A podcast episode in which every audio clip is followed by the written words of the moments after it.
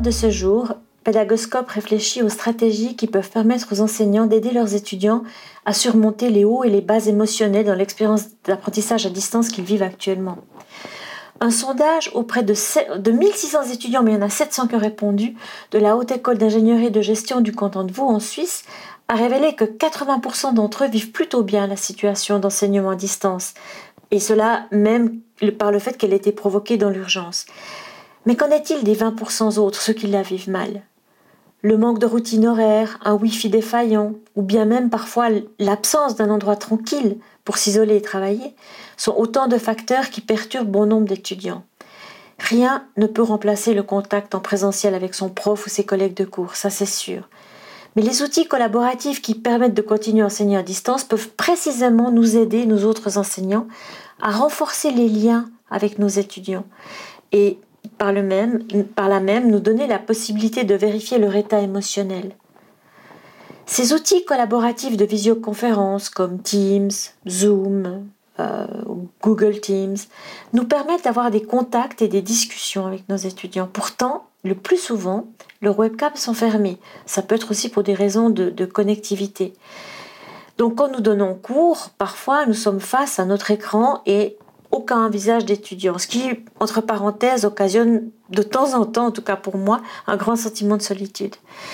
Mais de par ce fait-là, nous n'avons pas la possibilité d'observer le langage corporel ou les expressions faciales qui pourraient indiquer le besoin d'être aidé chez nos étudiants. Alors comment remédier à cela? Une recommandation toute simple est de faire un bref sondage au début de votre rencontre en synchrone avec vos étudiants. Personnellement, je prends le temps de leur poser les trois questions suivantes auxquelles ils doivent répondre brièvement par écrit. 1. Comment vous sentez-vous aujourd'hui? 2. Pourquoi vous sentez-vous ainsi aujourd'hui? Et 3. Quel est le but de votre journée? Quel est le but d'aujourd'hui pour vous? Et ceux qui souhaitent s'exprimer plus en détail, ils peuvent le faire dans un espace dédié. Mais ces réponses, elles sont utiles à l'enseignant pour identifier lesquels ont le plus besoin de soutien, lesquels se trouvent dans des situations précarisées, lesquels sont parfois livrés à eux-mêmes dans des conditions d'apprentissage vraiment difficiles.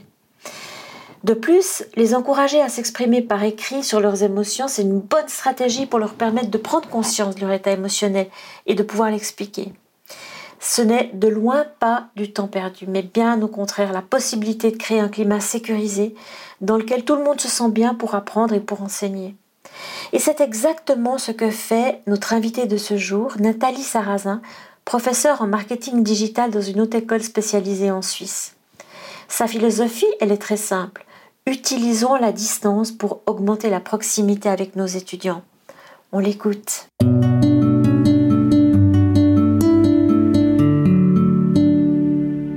Aujourd'hui, Pédagoscope reçoit Nathalie Sarrazin, qui est professeure en marketing digital dans une haute école spécialisée en Suisse. Euh, Nathalie Sarrazin est également conseillère pédagogique. Bonjour Nathalie. Bonjour Ariane. On va parler aujourd'hui avec elle de, de ce paradoxe distance euh, euh, distance et proximité euh, dans la situation actuelle où finalement on n'a plus l'occasion de passer du temps en présentiel avec nos étudiants. Alors, comment ça se passe pour vous, Nathalie, de ce point de vue-là? Alors, c'est une question qui, qui, me touche beaucoup parce que je viens de présenter au Ludovial 2020 donc un, atelier sur augmenter la proximité avec nos étudiants grâce à la distance. Et je trouvais cette approche intéressante. Pourquoi? Parce que finalement, euh, on a passé de manière brutale à cette distance. Et puis, on a expérimenté. Je pense que c'est, on a appris, on a appris beaucoup de choses. Alors, ce que je vais dire, ça, concerne mon expérience d'enseignante et de partage des pratiques de, de mes collègues.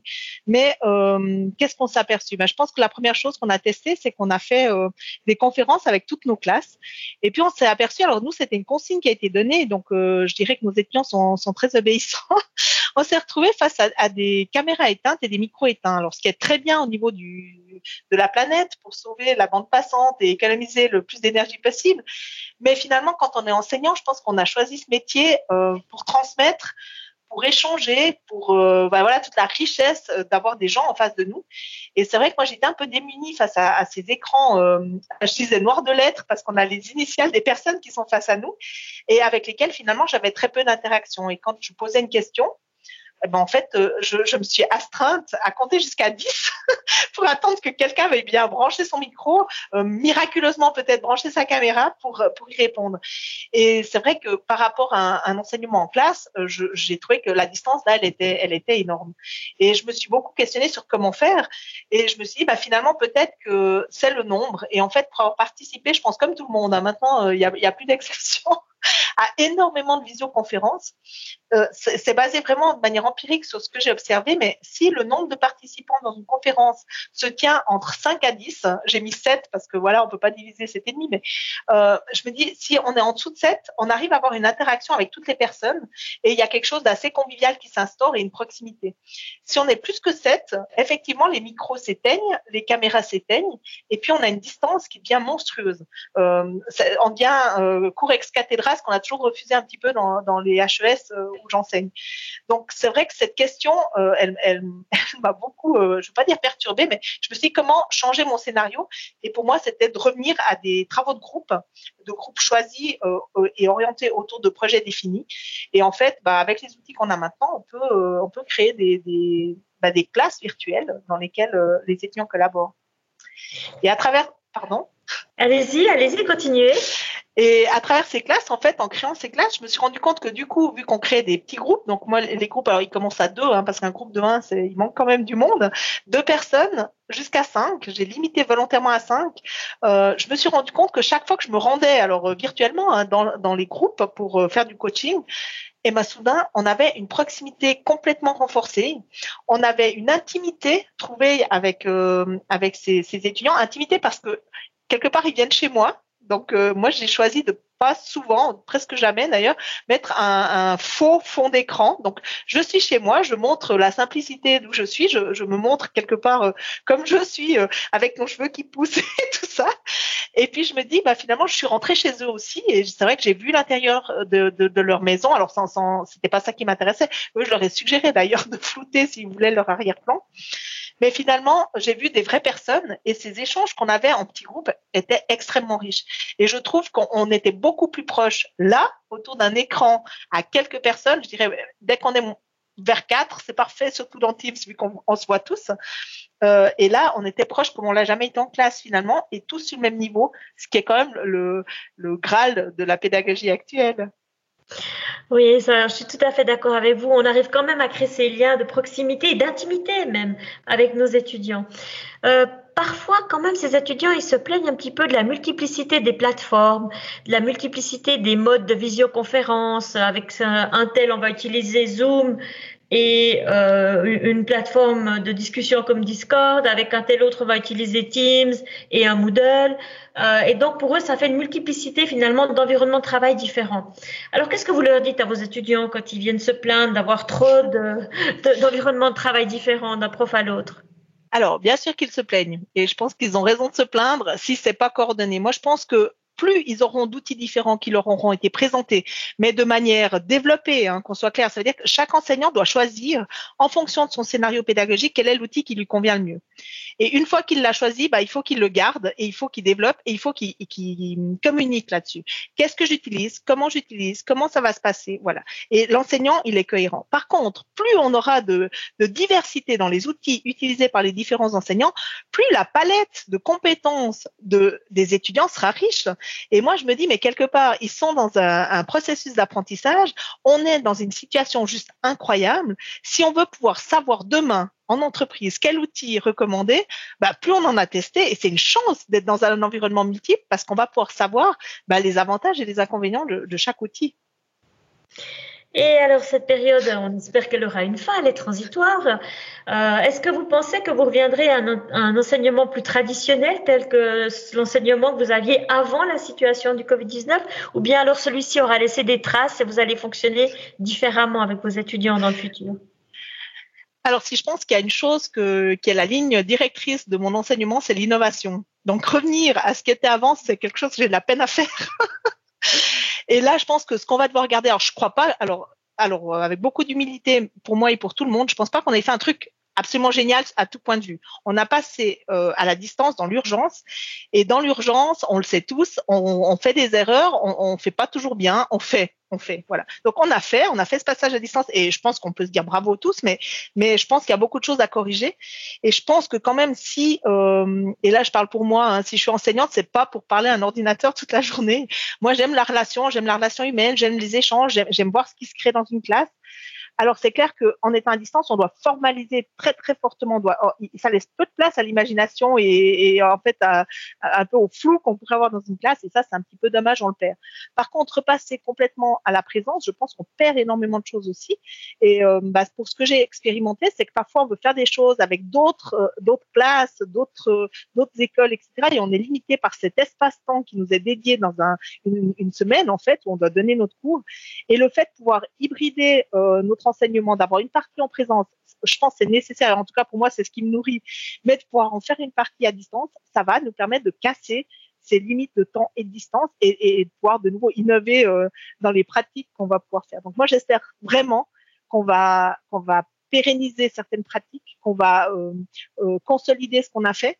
et je pense que ce qui ce qui serait le plus dommage, c'est qu'on n'en fasse rien si, vous ne deviez, si vous ne deviez garder qu'un seul outil technologique de cette période, ce serait lequel? Alors, si j'avais le choix et aucune contrainte, pour moi, ce serait Zoom. Alors, ce serait le Zoom d'aujourd'hui parce que euh, les, autres techniques, tout évolue. Il hein. faut imaginer qu'on n'est pas dans un monde figé, c'est un monde qui évolue très vite. Je dirais que le gros concurrent dans nos écoles de, Zoom, c'est Teams parce que Teams est intégré. Il, a ce gros avantage euh, d'avoir la partie partage de fichiers, la partie collaboration et communication tout au même endroit. Par contre, pour moi, Zoom a un gros, gros avantage, c'est qu'il permet d'une part de voir plus de personnes parce que j'aime ça. Donc on peut voir jusqu'à 49 personnes, 7 fois 7 euh, étudiants. Et moi, je trouve que le contact visuel est important. Il nous permet d'avoir la, notion, alors bête à l'école, hein, de lever la main pour dire je veux intervenir, mais c'est tellement important pour un, enseignant de savoir quand s'arrêter, qu'il y a une question, etc. Justement, ça remet de l'interactivité. Il nous permet d'avoir ces salles euh, qui permettent de faire des sous-groupes. Alors, ça paraît tellement bête et un peu euh, dictatorial de dire j'envoie mes étudiants dans les salles, mais en même temps, on est gardien du temps en tant qu'enseignant. Et quand on a des séquences de cours qui durent, euh, pour ma part, c'est deux heures et quart de, temps réel, on ne peut pas perdre de temps. chaque minute compte, quoi. Alors, ça veut dire que les envoyer, les faire revenir, que je trouve que c'est tellement important de mettre un rythme euh, avec Teams. Honnêtement, pour l'avoir testé, une fois que vous avez mis vos étudiants en groupe, ils reviennent, vous leur avez donné une heure en disant voilà dans trois quarts d'heure on revient, bah, j'ai 40% qui revient. Alors c'est déjà bien, hein. mais par contre c'est impossible d'imaginer qu'on fasse plusieurs allers-retours. Avec Zoom je les prends, je les ils reviennent en cliquant sur un bouton, ils ont euh, dans 60 secondes la, la salle sera fermée, vous êtes obligé de revenir. Et je trouve que ça donne une interaction et une dynamique dans l'enseignement qui pour moi est très appréciable. spécialement si on a plus que 15 ou 16 étudiants. Ça permet ah, alors, voilà. Alors c'est clair que, les outils bah, varient en fait en fonction de votre environnement. Combien vous avez d'étudiants, euh, ça varie aussi euh, en fonction de, de des équipements qu'ils ont. Euh, Zoom a un autre avantage, c'est la gestion de l'audio et de la vidéo, qui est quand même. Enfin, moi j'ai pas vu d'autres outils qui géraient ça aussi bien. et ça dépend ce qu'on veut faire. C'est clair que si vous voulez juste donner de l'information, peut-être que Zoom n'est pas utile. Mais pour l'interactivité, l'interaction entre les étudiants, pour dynamiser une séquence de cours, aujourd'hui c'est Zoom. Je sais que Microsoft travaille énormément à faire des développements. Il y a énormément de choses qui vont arriver ces prochaines semaines. Euh, et, comme par hasard, c'est des choses que, enfin, c'est un peu les faiblesses qu'ils ont par rapport à Zoom. Et je pense qu'ils ont bien compris que s'ils veulent euh, garder leur marché Microsoft Éducation, qui est, qui est sécurisé, qui est intégré, c'est vraiment des gros avantages. Je, je pense qu'ils ont intérêt à, à bien continuer à développer. Et si vous ne deviez donner qu'un seul conseil à, à tous les collègues qui nous écoutent en ce moment, ce serait quoi? Ce serait oser oser innover, oser tester, oser aller de l'avant, oser faire des choses, on va faire des erreurs. Mais finalement, euh, si nous, enseignants, on n'ose pas dire qu'on a le droit de faire des erreurs pour avancer, bah, c'est qui qui va le faire Donc, euh, moi, je pense qu'on doit montrer à nos étudiants qu'on peut innover, qu'on peut se tromper, mais qu'on peut faire des choses, des choix, et, on peut le faire avec eux. Et si nous voient, ils nous tester des choses, et voilà, aller un peu de l'avant. Alors des fois, ça les énerve hein, quand euh, ça marche pas bien, mais par contre, ça peut aussi les motiver eux à essayer et à innover. Merci Nathalie. Avec plaisir.